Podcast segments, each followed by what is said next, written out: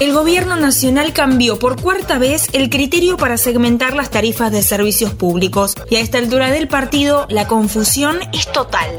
Lo único que está claro es que aumentan las tarifas. Te corrijo, no es un aumento de tarifa, es una redistribución de subsidio. Alta tensión.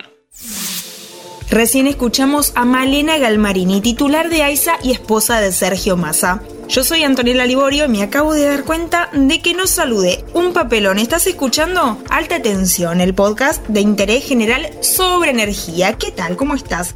Perdóname por la confusión, pero la verdad todo el tema de las tarifas me tiene un poco, ¿cómo decirlo?, cansada.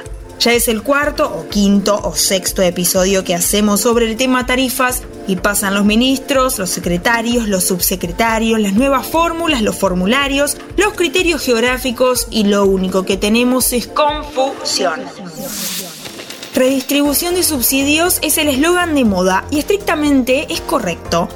Porque no estamos hablando ya del aumento de las tarifas de luz y de gas y de agua que están semicongeladas desde el 2019, sino que hablamos de a quién sí y a quién no va a subsidiar el Estado. Y es una decisión que tiene muchísimos años, que viene desde el 2002 y que parece que algunos recién se enteran se armó una polémica bastante bizarra sobre ricos y famosos a los que subsidia el Estado. En definitiva, en agosto del 2022, con un 50% de pobres y un 70% de inflación, el Estado le paga la factura de luz y gas a gente que tiene 10 autos en el garage, pileta climatizada y gimnasio privado. ¿Es una locura? Yo te diría que sí, mucho más que una locura.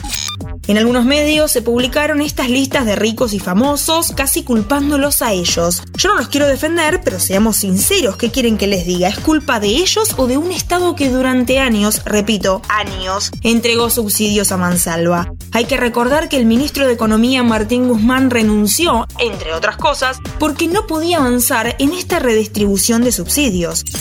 Perdimos tiempo, paciencia, calma y perdimos mucho pero mucho dinero. Resumiendo, gente, así no se hace mala sangre, no te voy a explicar los últimos anuncios porque no sé si son los últimos, pero repasemos algunos conceptos. Las tarifas de luz y gas tienen cuatro componentes, generación, transporte, distribución e impuestos. Los subsidios están todos dirigidos al primer componente, la generación. En el resto de los tramos no hay subsidios.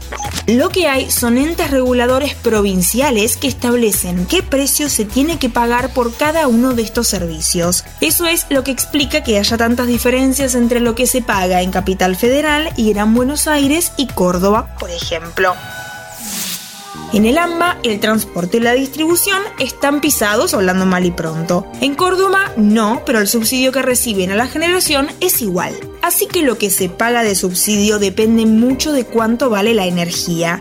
Cuando hablamos de gas es en boca de pozo. Cuando hablamos de electricidad en las centrales térmicas, hidráulicas, nucleares o eólicas. El precio de la energía en todo el mundo, desde que Rusia invadió Ucrania, pero antes también, está subiendo y no se sabe cuánto más puede subir. Pensá que el gas argentino, que por los contratos del plan gas se paga cerca de los 4 dólares, vale más de 60 dólares si viene en barco. Si a eso le sumamos la inflación general que te pega en el resto de los costos, los subsidios aumentaron un montón en los últimos tres años.